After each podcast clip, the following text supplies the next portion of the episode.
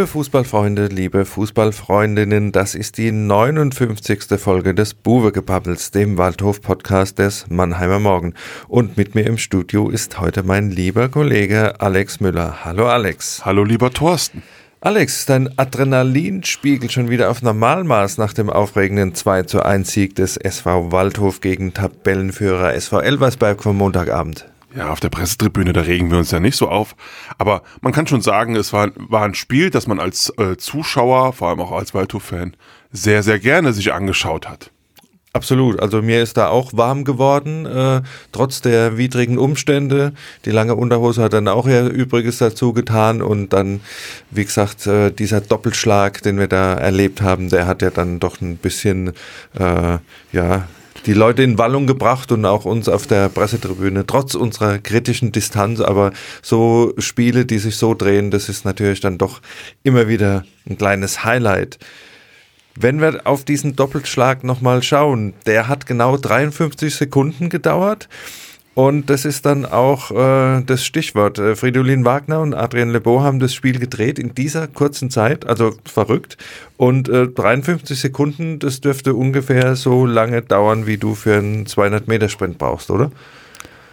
Ich weiß nicht, was diese, was diese Provokation jetzt schon wieder soll. Bist du schneller? Wenn du dich ein bisschen mit Fußball auskennen würdest, ist, bitte? Bist du schneller als, als 53 Sekunden auf 200 Meter? Leicht. Leicht. Oder, oder 53 Sekunden äh, brauchst du für dein erstes Feierabendbier oder wäre das so die Zeitspanne?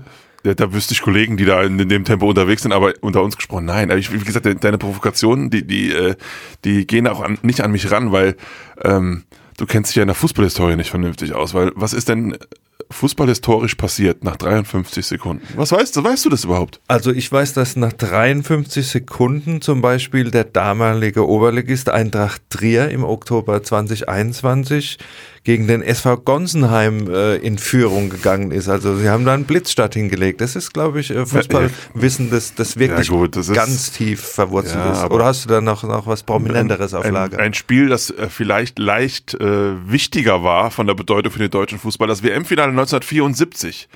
Uli Hoeneß ähm, ja, er hatte eine schlechte Nacht, war, er hatte ein Virus in sich, durfte aber trotzdem spielen von Anfang an gegen Holland damals. Und was hat er gemacht nach genau 53 Sekunden in diesem Spiel? Er hat einen Elfmeter an Johann Cruyff verursacht. Oh, da kann ich mich noch erinnern. Da haben wir mit der Familie geguckt, genau. Und ich saß zum ja. Schluss auf dem, auf dem Wohnzimmerschrank. Johann Neskens hat's verwandelt. Zweite Minute 1-0 für Holland. Entstand natürlich 2 zu 1 für Auch Deutschland. Auch gedreht. Paul Breitner hat dann auch einen Elfmeter reingemacht und natürlich der legendäre, Gott hab ihn selig, Gerd Müller zum 2 zu 1. Also da muss ich sagen, das ist natürlich schon die größere Hausnummer als das 1 zu 0 des Trier gegen Gonsenheim. Ja. ja. ja. Also ich würde sagen, Waldhof, die 53 Sekunden Nummer, die reiht sich so im Mittelfeld dann in der Bedeutung dann ein. Ja, absolut. Aber ja. jetzt mal im Ernst, äh, lass uns mal nochmal ein bisschen analytisch auf das Spiel gucken. Das war natürlich das Highlight, dieser Doppelschlag, der die Partie gedreht hat. Aber wenn wir uns zum Beispiel mal die Anfangsphase des Spiels anschauen, da hat man schon gesehen, dass Elversberg nicht zum Spaß äh, da oben steht, nicht zum Spaß den großen Vorsprung auf den Rest der Liga hat. Und wir haben ja immer gesagt, ja, die werden mal irgendwann einbrechen, kommen aus der Regionalliga und wie kann man so, so dominant sein, dann plötzlich eine Liga oben drüber. Aber da hat man natürlich schon gesehen, Technisch war das auf allerhöchstem Niveau, das war taktisch organisiert, was die Abwehr betrifft. Das war die Zweikampfführung war schon äh, absolut am oberen Level und du hast auch gesehen, dass da einfach Automatismen greifen, dass jeder weiß, wo der andere steht. Auch äh, hast gedacht, die haben äh, im, im Hinterkopf Augen zum Beispiel beim 1 zu 0, wie sie sich da, da durch äh, kombinieren oder auch die Chance zuvor, wo der Ball dann durchgelassen wird äh, auf, die, auf die linke Seite nochmal. Also da war einfach zu sehen, das ist echt eine Spitzenmannschaft. Und in, äh, in diesen ersten 20, 25 Minuten, als dann auch äh, Marcel Segert alles weggrätschen musste, auch 20 Meter vom Tor, äh, da hast du schon gesehen, dass diese Mannschaft tatsächlich wahrscheinlich auch die beste Mannschaft ist, die sich vorgestellt hat bisher im Karl-Benz-Stadion. Zumindest was die, was die Anfangsphase betrifft. Und wenn du so ein Team natürlich auch spielen lässt. Wir hatten da Situationen, wo der Waldhof dann auch mit dazu beigetragen hat, dass die Elversberger gut ins Spiel kommen. Da waren zwei, drei Fehlpässe direkt zum Gegner. Die hätten auch schon früher schief gehen können, aber das war so mein Eindruck. Also das war schon wirklich gut, was sie gespielt haben. Erste Viertelstunde musste einem Angst und Bange werden, in der Tat. Ja, also das wirkte immer so, als wenn die mit acht äh, Mann im, im, im Waldhof-Strafraum unterwegs sind und äh, dann da Tiki-Taka spielen. Ja, aber nach einer Viertelstunde, dann stand es 1-0, Eigentor Julian Riedel, wobei man ihm da auch keine Schuld geben kann. Er hat versucht zu klären. Und dann ist der Ball halt über die Linie gerutscht, der wäre aber auch so reingegangen. Dann hat sich der, der Waldhof aber in dieses Spiel reingefuchst. Und äh, sie, sie haben es äh, sie haben's halt geschafft, die Elversberger in, in Zweikämpfe zu verwickeln, die Zweikämpfe dann auch mal zu gewinnen und äh, ihnen auf den Füßen zu stehen. Und ähm, ja, und peu à peu hat der Waldhof in dieser Begegnung die Oberhand gewonnen ja, kurz vor der Pause haben wir noch eine Riesenchance äh, für Malachowski. Ja, vorher waren die Chancen eher dünn gesät. Also Ist man so, hat sich ja. da ein bisschen gemüht, weil Elversberg mit der Führung im Rücken das natürlich auch ein bisschen entspannter angehen konnte. Und da hm. hast du auch gesehen, gesehen, dass die halt, äh, was die, was die Abwehrformation äh, betrifft, wie sie sich da stellen, da waren sie immer einer mehr, die Räume waren immer gut besetzt. Da ist der Waldhofer nicht groß zum Zug gekommen, aber du hast halt das Bemühen gesehen und das hätte tatsächlich auch schon belohnt werden können zur Pause, wenn da Malachowski den, den Abpraller vielleicht irgendwie in Richtung, Richtung Tor bringt. Also so ein 1 zu 1 der Pause wäre nicht ganz ja, unverdient gewesen. Mhm. gewesen. Und ja, in der zweiten Halbzeit haben wir dann ein ganz anderes Spiel gesehen, obwohl der Waldhof auf die gegnerischen Fans gespielt hat. Mhm. Äh, da war mehr Mut, da war mehr Selbstbewusstsein, da war auch mehr Risikobereitschaft da. Und dann hast du gesehen, dass da auch so eine Mannschaft, die so stabil steht, dass die dann natürlich äh, in Bedrängnis kommen kann. Und wenn du dann halt so einen Doppelschlag hast, wie diesen äh, verlängerten Freistoß von Rossipal, den dann Fridolin Wagner da oben schön reinköpft äh, und dann gleich vom Anspiel weg den Ball wieder erobert, Berghantas geht links durch, sieht dann wunderbar äh, Lebo auf der rechten Seite, chippt den da rein und Lebo nimmt den Volley und haut den da in die kurze Ecke, Stadion explodiert. Das war dann halt so Waldhof-Feeling. Ja, und, ja äh, genau. Es war, es, du hast den Faktor Fans gerade eben angesprochen. Gerade in dieser Phase war das dann so, da hast du dann gemerkt, es kam halt eine unfassbare Energie dann von den, von den Rängen, gerade nach, nach diesem Ausgleichstor.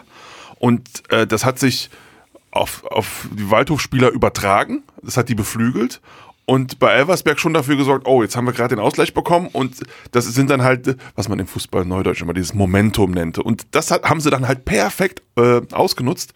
Ich glaube, das war praktisch kurz nach dem Anstoß von Elversberg, haben sie sofort wieder den Ball erobert, links raus auf Tass, der super reingeflankt und dann das 2-1. Und danach muss man dann auch sagen, ähm, haben sie den Vorsprung aber auch wirklich mit aller Leidenschaft Waldhofmäßig verteidigt. Also das, da wurde sich in jeden Zweikampf reingeschmissen. Die Fans haben jede Grätsche, jede gelungene Grätsche äh, bejubelt. Also das war das war so ein richtiger Waldhof-Flutlicht-Fußballabend, kann man sagen. Ja, man muss auch sagen, Elversberg hatte dann eigentlich nur noch eine Chance gehabt in der zweiten Halbzeit, dieser Schuss von der, von der Strafraumkante und dann ganz kurz vor Ende nochmal, wenn der aufs Tor kommt, da wird es vielleicht dann auch nochmal brenzlig, aber ansonsten äh, hat der Waldhof ja das auch relativ gut verteidigt dann, hat auch nochmal seine Möglichkeiten nach vorne gehabt und ja, war ein, war ein riesen, riesen Wechsel von der ersten auf die, auf die zweite Halbzeit und da hast du gesehen, du kannst so eine Mannschaft beeindrucken. Ich denke, Elversberg war auch ein bisschen beeindruckt von der Atmosphäre. Und ja, das Gefühl zu verlieren, das haben sie ja nicht oft. Vierte Saisonniederlage erst. Ja, und äh, wie gesagt, ich mache mir da jetzt auch keine Sorgen um Elversberg. Die werden ihre Punkte holen und äh, darf sich nicht beeindrucken lassen. Aber du hast gesehen, Waldhof kann mit einem Tabellenführer mithalten, kann mit Leidenschaft den Tabellenführer auch schlagen und ja, gerade äh, für, für äh, Bergantas hat es mich gefreut, dass er da nach seiner Einwechslung jetzt seinen ersten Scorerpunkt gemacht hat. Lebo auch wieder für die besonderen Momente unterwegs war, ganz nett auch seine Geste. Er hat ja da immer so ein bisschen ja, so äh, Telefongeste. Telefongeste. Was, was, was, du hast mit ihm gesprochen danach. Was, was war die, das? Auf die Uhr gezeigt. Ja, wir haben ja schon gedacht, er ruft jetzt die Scouts von äh, Red Bull äh, Salzburg an, die im Stadion waren, um sich da zu empfehlen für einen Vertrag. Nee, es war äh, eine Geschichte zwischen ihm und seiner Familie. Er hat wohl die Angewohnheit, immer ein bisschen spät anzurufen, wenn er sich mal melden soll. Deswegen immer der Zeig auf die Uhr und seine Familie war im Stadion und so. Das war dann die Geste. Heute brauche ich ja nicht anrufen. Ich bin ja, ich bin ja da, gehe gleich auf die Tribüne. Und das war also der, Fingerzeig. Ja, ja, gut gespielt. Ich meine, auch, auch, auch die, äh, die Verwertung von, von diesem Ball zum 2-1 ganz mit Bedacht mit der Innenseite. Da kann man sich auch in der dritten Liga äh, andere, äh, andere Spieler vorstellen, die da versuchen, äh, voll drauf zu hämmern und dann äh, fünf Meter daneben schießen. Also das hat er ganz mit, mit seinen technischen Fähigkeiten ganz hochwertig vollendet. Absolut. Ja, Alex, was machen wir jetzt mit dem äh, Sieg gegen den Tabellenführer? Gibt es äh, Rückenwind? Du hast äh, mit Julian Riedel gesprochen nach dem Spiel. Der hat da sich äh, Richtung äh, weiteren Saisonverlauf äh, geäußert, was es bedeutet, wenn man gegen den Tabellenführer gewinnt. Ja gut, das ist eine relativ einfache Sache. Wenn du gegen den Tabellenführer, der irgendwie 15 Punkte Vorsprung hat, gewinnst, kannst du natürlich gegen jede Mannschaft in der Liga gewinnen. So. Das war sein Zitat, ne? Ja, und es ist natürlich, ähm, da, vielleicht muss sich der SV Waldhof auch dann irgendwie, vielleicht muss ich Trainer Neidhardt mal so eine Peitsche kaufen, weil wenn man sich überlegt, dass die jetzt, äh, die haben in, in den Heimspielen haben sie Wiesbaden geschlagen, Saarbrücken geschlagen, haben jetzt am Dresden geschlagen, haben Helversberg geschlagen dann man, man müsste den Jungs dann wahrscheinlich teilweise einen mit der Peitsche dann geben, was sie auswärts haben halt liegen lassen. Ne? Weil mit einer mit einer nur stinknormalen Auswärtsbilanz, ich meine, wie oft haben wir das hier schon besprochen, mit einer nur stinknormalen Auswärtsbilanz. Ich erinnere nur kurz daran, das Spiel vor Elversberg haben sie 0 zu 4 gegen Dortmund 2 verloren. Mit einer halbwegs normalen Auswärtsbilanz ja, da wärst du fast auf Elversberg-Niveau punktetechnisch. Und das ist halt, das ist das einerseits das Bittere. Andererseits ist es natürlich so, ähm, ein Punkt Rückstand auf dem Relegationsplatz, auf dem jetzt Osnabrück steht.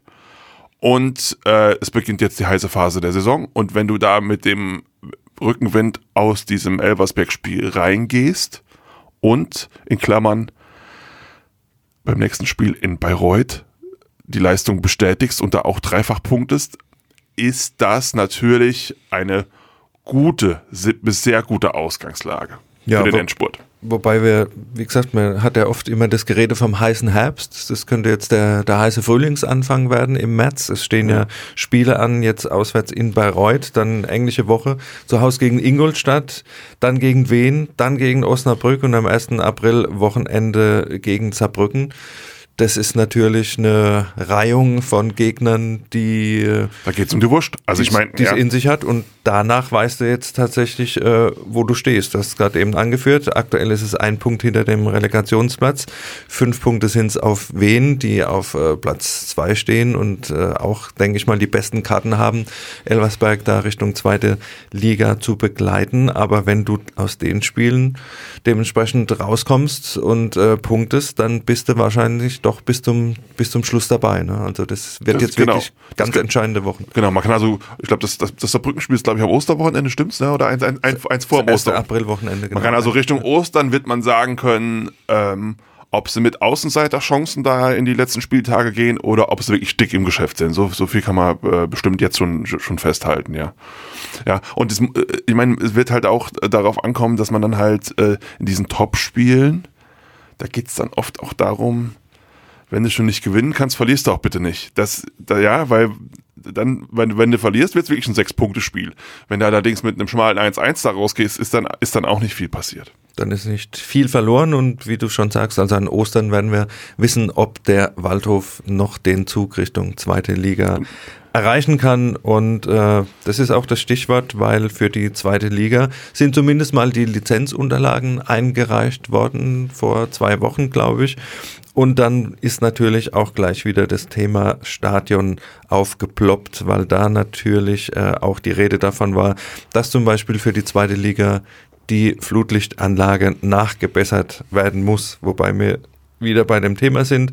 Karl-Benz-Stadion sanieren, Fass ohne Boden, also immer wieder an Kleinigkeiten, wie jetzt Flutlicht, wie äh, Rasen, wie äh, da ja gut, ja Flutlicht, Kleinigkeit, zwei Millionen sind da glaube ich ja, veranschlagt. Kleinigkeit, ich denke, also. wenn du immer siehst, dieses Stadion ist ja hell erleuchtet eigentlich bei so einem Montagabendspiel, ja.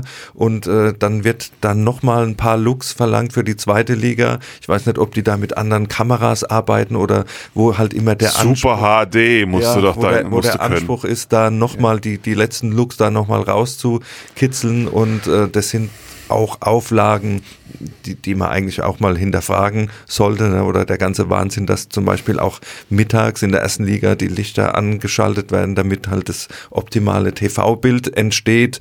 Äh, ob das alles immer so sinnvoll ist, auch vor dem Hintergrund Energie und so weiter, lässt sich hinterfragen, ist aber ein anderes Thema, führt uns aber, wie gesagt, zum Thema Stadion, das halt weiter ertüchtigt werden muss, wenn man auch in der zweiten Liga irgendwie sich da etablieren möchte. Und äh, unser Kollege Steffen Mack hat ja in der vergangenen Woche ein interessantes Interview mit Waldhof-Präsident Bernd Beetz geführt.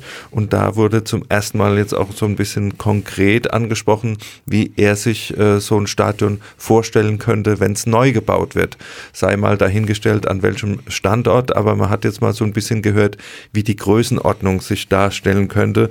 Und er hat da von einem Fassungsvermögen von 15.000 äh, Fans gesprochen, was ja in die Größenordnung Halle zum Beispiel geht, ja. was ein schönes, schmuckes Drittligastadion ist. Ich Paderborn. Mich, ja, ich frage mich da, ob man für die zweite Liga nicht nochmal 5000 Leute draufsatteln könnte, weil wir haben jetzt auch erlebt, wenn der Waldhof ein absolutes Topspiel hat oder auch mal ein Pokalspiel, dass wir dann schon an die 20.000 rankommen. Also das Potenzial wäre sicher da und äh, man sollte vermeiden, dass also Leute vor der, vor dem Stadion dann stehen irgendwann. Aber was der, der große Knackpunkt ist und was auch so ein bisschen die Fanszene aufgeregt hat, ist das Verhältnis zu den VIP-Plätzen, die da so ein bisschen eingerechnet sind. Du hast ja auch das Interview gelesen. Wie war da die Größenordnung nochmal? Also, so, sollen so äh, bis zu 3000 VIP-Plätze soll es geben. Ähm, dann musst du natürlich bei 15.000 auch nochmal abziehen, 1500 Gästeplätze. 10 Prozent. 10 Prozent, so, das heißt also, du ble da bleiben noch übrig äh, 10.000 Plätze für Waldhof-Fans, für normale Waldhof-Fans in sind nicht alles Stehplätze dann auch, ne? Auch da wird man nochmal davon ausgehen müssen, das wird auch nochmal 50-50 sein, ja? Selbst wenn du einen großen Stehplatzblock hinters Tor machst, aber mehr als 3, 4, 5.000 kriegst du da ja nicht rein. So, und ähm, das hat äh, zum Beispiel Pro Waldhof zu einer Stellungnahme veranlasst. Der, der Tenor ist natürlich, dass das mit dem alten ähm, Waldhof-Slogan von Working Class Football nur noch schwer in Verein, äh, zu vereinen ist, äh, diese, diese Stadionpläne. Weil natürlich man auch davon ausgehen kann, wenn äh, die Plätze verknappt werden im Stadion, dass dann die ähm, Ticketpreise steigen. So, das, das ist halt ganz, äh, ganz klar. Ähm, das ist natürlich, es ist einerseits ähm, sicherlich ein legitimes Ziel von Präsident Beetz ähm, zu sagen, ich achte jetzt auf die Wirtschaftlichkeit dieses Stadions. Das äh, kann man nachvollziehen, aber das ähm, steht natürlich in, in so einem ganz großen Zusammenhang mit der Krise bei der Jugend und jetzt soll ein Stadion gebaut werden, wo, wo, äh, wo die Fanszene befürchtet, dass die Ticketpreise steigen und dass es so eine exklusive Geschichte wird. Und das, das bekommt dann insgesamt so ein Fahrwasser, was, was dann doch vielleicht ein bisschen unschön ist auch. Ja, es gab ja auch schon am Montagabend entsprechende Slogans auf der Osterbühne. Hast du da noch was in Erinnerung? Ja, ich glaube, eins war, war VIP-Ziel gesteckt, Jugend verreckt. Ich meine, das ist jetzt ein bisschen derbe, aber natürlich ist es so, dass, ähm, das muss man ja auch klar sagen, es äh, B zwar nicht bereit, äh, in die Jugend zu investieren, sprich das Geld so zur Verfügung zu stellen, sondern es äh, wäre nur in, einem, in Form eines Kredits äh, gegangen, den der EV hätte zurückzahlen müssen. Jetzt müssen die da alles auf, auf Sparflamme zurückfahren im, im Jugendbereich, ja. Und es kann halt sein, wenn der Waldhof dann doch aufsteigen sollte, dass die dann innerhalb von ein, zwei Jahren dann NLZ hochziehen müssen, also alles aus dem Stand dann wieder. Ähm, ja, und das hängt, das hängt natürlich schon mit der, mit der Stadionfrage zusammen, in die, äh, diese ganze, die, die Jugendthematik, die Stadionfrage. Das, äh, wie gesagt, das hat, hat so ein, das erweckt so einen Eindruck, dass der, dass so ein bisschen die, ähm, die Seele des Vereins äh, da nicht mehr so berücksichtigt wird. Also mein Eindruck war auch, dass es so ein bisschen äh, kühl durchgerechnet ist. Genau. Was legitim ist. Wie ja. gesagt, Betrieb, Betrieb, rein betriebswirtschaftlich betrachtet, man einfach guckt, wie äh, kann ich so ein Stadion rentabel machen. Aber ich muss natürlich auch mitdenken, wir haben es jetzt gerade am Montagabend wieder gesehen, was diese Fanszene für einen Impact auf die, auf die Mannschaft haben kann, auf diese ganze Atmosphäre, wo so Spiele einfach gedreht werden können. Und da muss man natürlich auch die Balance finden, dass du das nicht ausblendest oder, oder abschneidest irgendwie. Genau.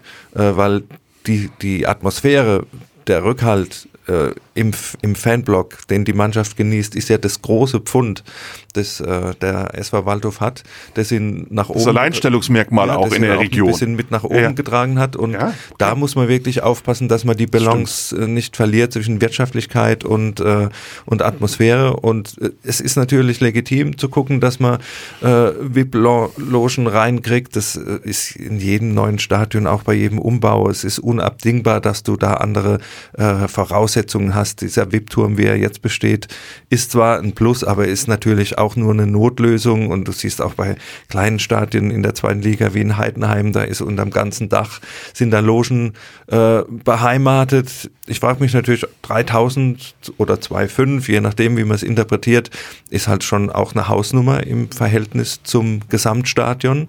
Ob man, ob man da tatsächlich der Meinung ist, dass man die auch voll kriegt, diese, diese äh, Business Seats. Ja. ja.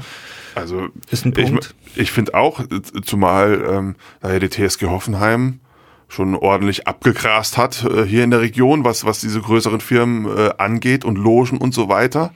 Und ähm, wenn man das Beispiel Hoffenheim bringt, dann fährst du halt mal nach Sinsheim. Da gibt's, das ist ein schmuckes Stadion, da gibt's viele schöne Logen, das ist alles, alles schön adrett hergerichtet. Nur das Problem ist, da ist die Stimmung nicht so gut, Thorsten. Ja, wobei, und, ja, ja, und das ist halt, das ist dann halt der Unterschied, genau, was, was du eben angesprochen hast, ja.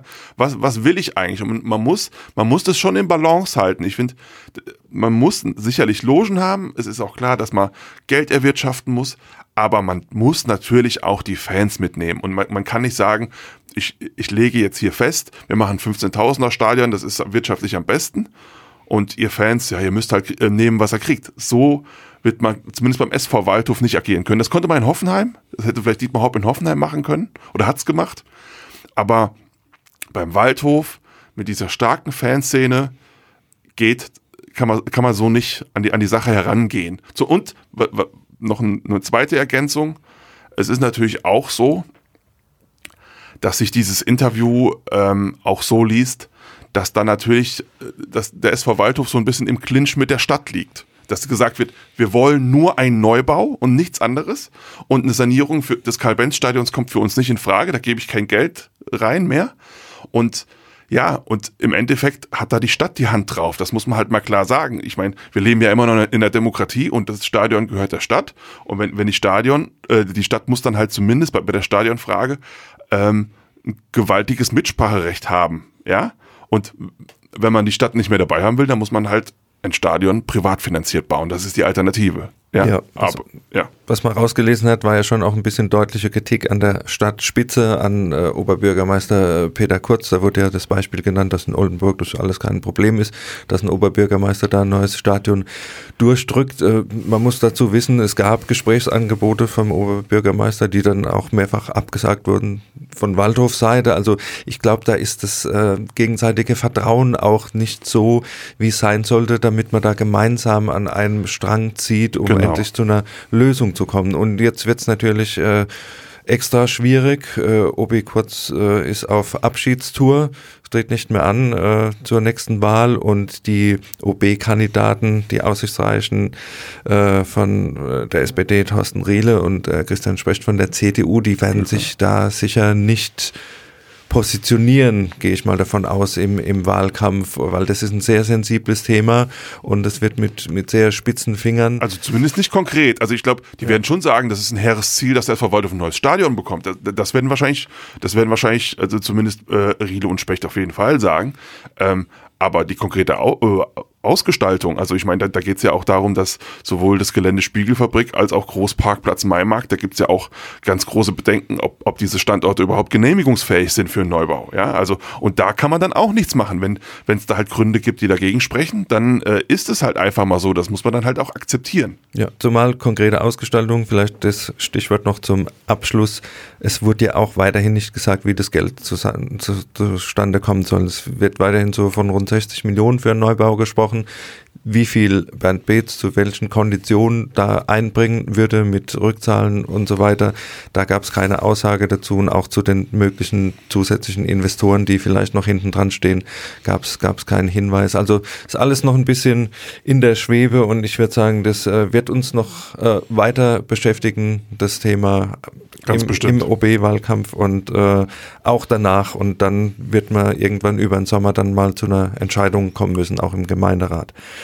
Ja, vielleicht äh, hier ein Haken dran und äh, jetzt ist dann auch Zeit für unsere Rubrik die drei Fragezeichen. Die können wir relativ fix durchgehen. Ich würde sagen, wir kommen zuerst zu unserem Top der Woche.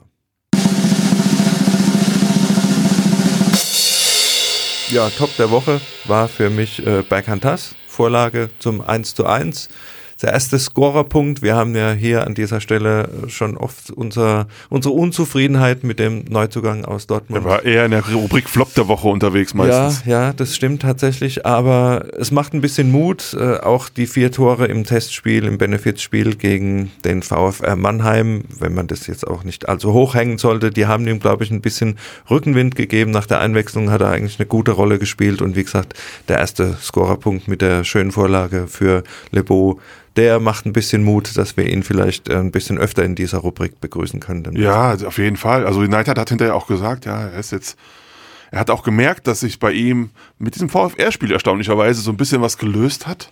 Und ja, er hatte gegen Elversberg jetzt auch noch zwei, drei Aktionen dabei, die nicht so gelungen waren. Aber das ist natürlich, wenn man viel Risiko geht, passiert das halt mal. Aber diese Vorlage war 1A und jetzt fehlt ja eigentlich nur noch, dass er noch ein Tor schießt. Also dann, ich weiß gar nicht, in welche Rubrik wir ihn dann tun müssen. Also Top, Top, Top der Woche. Ne? Da müssen wir noch eine ja. extra Rubrik ja. erfinden, genau. Ja. Kommen wir zu unserer zweiten Rubrik, dem Flop der Woche. Ach ja, Thorsten, da hast du mich dahin geschickt nach Oberhausen da. Es war sehr kalt. Das Stadion Niederrhein an der A42, ja. Und dann habe ich mir das angeguckt und äh, am Ende steht dann auf der Anzeigetafel da Borussia Dortmund 2, SV Waldhof Mannheim 4 zu 0. Ja, was ein Rückfall in alte Zeiten. Naja, schon so ein bisschen. Also ich meine, das kann man jetzt auch nicht schönreden. Das war halt wieder ähm, halbwegs ordentlich angefangen, aber dann gleich erste Halbzeit zwei Buden bekommen, kurz nacheinander 18, 22. Und ähm, ja, es war insgesamt Einstellung, Spiel nach vorne, Defensivverhalten, es war viel zu wenig. Also man kann eigentlich nicht glauben, dass da die gleiche Mannschaft am Platz stand, die eine Woche später da gegen Elversberg da diesen, diesen spektakulären Abend hingelegt hat. Also das ist, es ist immer wieder schwer zu begreifen. Neidhardt war auch ganz schön stinkig danach, also verständlicherweise. Ja, und dann wären wir wieder bei unserem Dauerthema. Ich kann es eigentlich auch nicht mehr hören und auch nicht mehr ansprechen, aber es muss einfach gesagt werden, die, die Diskrepanz von äh, Auswärts- und äh, Heimvorstellungen, die ist halt weiter krass. Äh, in der Heimtabelle sieht es so aus, der Waldhof Tabellenführer vor dem SV Elversberg mit 34 Punkten, das sagt eigentlich alles. Und auswärts äh, vorletzter Schlusslicht mit den äh, zwei anderen Teams, Meppen und Bayreuth, die alle auswärts nur acht Punkte geholt haben. Nur das bessere Torverhältnis äh, trennt den Waldhof in der Auswärtstabelle vor dem letzten Platz vor Bayreuth. Und das sagt natürlich alles, du hast vorhin schon angesprochen, eine halbwegs normale Auswärtsbilanz äh, und der Waldhof wäre in ganz anderen Sphären. Aber wie gesagt, wir wiederholen uns hier und vielleicht ändert sich ja noch. Jetzt vor allem das Schlimme bei dem Dortmund war ja, das war ja noch nicht mal ein klassisches Auswärtsspiel. Da waren ja keine Heimfans und da waren 800 Waldhöfer. Das war ja wie so wie so Ver Verbandspokalfinale auf neutralem Platz, wo, wo der Waldhof mehr äh, mehr Fans mitbringt. Ja, also da konnte man jetzt noch nicht mal sagen und, und die haben in Oberhausen im Ausweichstadion gespielt. Also und trotzdem irgendwie sobald das Karl-Benz-Stadion verlassen, meine Güte. Kommen wir zu unserer dritten und letzten Rubrik, dem Kuriosum der Woche. Ja, ich war ja eingeteilt für die Pressekonferenz äh, am Freitagmorgen oder Freitagmittag vor dem Elversberg-Spiel und am Morgen rief mich der Nick Barwig, der Pressesprecher, an, hier, wir, wir mussten jetzt umdisponieren, der Trainer hat Rücken. Ja, habe ich auch noch nicht. Also das war, war jetzt auch zum ersten Mal in meiner Journalistenkarriere, dass der, der Trainer wegen Rückenschmerzen nicht kommen konnte, aber er hatte eine gute Ausrede, er ist dann zum Mannschaftsarzt Kafalzis nach äh, Ludwigshafen in die Praxis gefahren. Ja, und hat sich fit spritzen lassen. Und war dann, das würde man sagen, beim, beim Profi würde man sagen, er hat sich fit spritzen lassen. Ja, ne? Und war dann auch äh, auf dem Trainingsplatz, war am Montagabend ja. am Spielfeldrand, hat dementsprechend auch gejubelt nach dem 2 zu 1. Da hat man sich schon ein bisschen Sorgen gemacht und wir haben ihn ja hinterher gefragt, wie es dem Rücken geht. Er hat es ohne äh, Schmerzmittel überstanden, aber hat es dann nach dem Spiel dann doch deutlich gemerkt. Also die, die Freudensprünge haben da nochmal ein bisschen reingezogen und wir haben ihm ja dann da nochmal eine heiße Badewanne angeboten, aber er hat sich seitdem nicht mehr gemeldet und äh, gehen wir mal davon aus, dass es wieder halbwegs in die richtige Richtung geht. Ja, ich, ich, hoffe ja für ihn. Also Rückenschmerzen braucht wirklich kein Mensch. Und ich will ja auch gar nicht wissen, der, der, der Kafalz der hat wahrscheinlich die, die Spritzen mit den großen Nadeln dann rausgeholt. Ne? Also ich weiß es nicht. Aber nee, Rückenschmerzen sind ganz schlimm. Also das ist, ähm, vor allem wenn du dann auch auf dauerhaft Medikamente nehmen musst. Also wäre schon, ich würde ihm ja gönnen, dass er bald wieder schmerzfrei ist. Also schmerzfrei an der Seitenlinie im Spiel bei der Spielvereinigung Bayreuth am Samstag und das ist unser Ausblick. Ja, äh, was kann man zu der Mannschaft sagen? In den letzten, in den letzten sechs Spielen hat äh, Bayreuth unter anderem Ingolstadt und Osnabrück geschlagen. Allerdings zuletzt auch das Aufsteiger-Duell in Essen verloren. Und äh, am Samstag kommt es jetzt zum Duell der beiden schlechtesten Auswärtsmannschaften, was jetzt von der Statistik her nicht gerade für den Waldhof spricht, aber mit dem Sieg gegen Elversberg im Rücken. Da muss doch was gehen, Alex. Ja, ich muss ja erstmal sagen, äh, viele Grüße an die Kulturkollegen äh, Dettlinger und Langhals. Wir fahren jetzt auch nach Bayreuth. Auf dem grünen Hügel. Ja, gut, die, die sind ja schon, die sind ja seit Jahren da unterwegs. Ja? Gucken da schön die Wagner-Festspiele und ja, aber jetzt sind wir auch da. Du fährst ja, du fährst ja am Samstag. Ja, ich gucke mir auch das UNESCO-Welterbe an vorher. Siehst du? Ja. Ja. Und dann, vielleicht, vielleicht können sie dich bei der Kultur dann bald auch einspannen, wenn du die Gegebenheiten vor Ort dann da kennst. Und so ein bisschen für Kultur interessierst du dich doch auch. Absolut. Ja. Aber, Aber die der, drei, drei Punkte wären mir dann doch lieber. Die drei Punkte. Ja, es ist, ähm, Bayreuth ist, ist, eine, ist eine Mannschaft, äh, die ist jetzt nicht so leicht ausrechenbar. Also du hast die Ergebnisse gerade mal skizziert, die sie so hatten haben ja da in Osnabrück, das war ja ganz sensationell, haben sie aus dem 0-2 Rückstand einen 3-2-Sieg gemacht. Und Osnabrück hat, lass mich nicht lügen, aus den letzten neun Spielen acht Siege und ähm, haben das eine Spiel verloren gegen Bayreuth. Ja.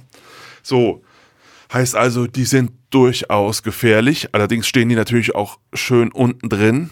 Und individuelle Klasse, müssen wir nicht drüber reden, da ist der SV Waldhof.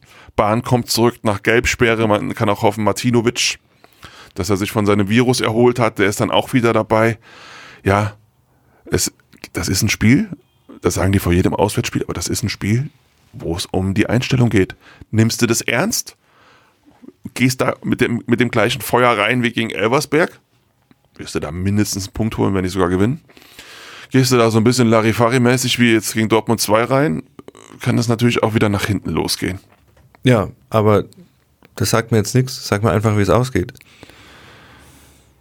So, ich mache jetzt hier mal so ein diplomatisches 2-2. Ein 2-2? 2-2. Alex, ja, das wäre, wenn du dahin fahren würdest, da kämpfst du mit dem 2-2 zurück, aber da ich dabei bin, packe ich ein 2-0 ein. 2-0. Äh, weißt, also ein 2-0 für Waldhof. Als, als der Waldhof das letzte Mal zu 0 gespielt hat, da waren es noch 35 Grad. Also, aber gut, das ist ja dein Tipp. Ich, also, das ist jetzt meine Aussage. Kannst du mich drauf festnageln okay. und äh, mich dementsprechend feiern, wenn ich dann am Sonntag wieder in der Redaktion bin. Spiele ich nur ein bisschen Wagner ein für dich. Genau. Ja.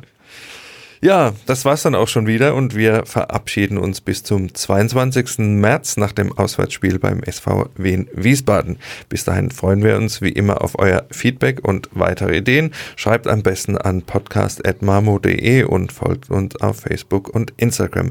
Und am besten lasst ihr ein Like da und noch besser ein Abo, damit ihr auch in Zukunft keine Folge mehr verpasst. Außerdem dürft ihr natürlich auch gern unseren Buwe Newsletter abonnieren, der dann immer freitags in eurem elektronischen Postfach landet. Also tschüss, bis zum nächsten Mal und bleibt gesund. Euer Thorsten Hof und, und Alex Müller sagt auch tschüss.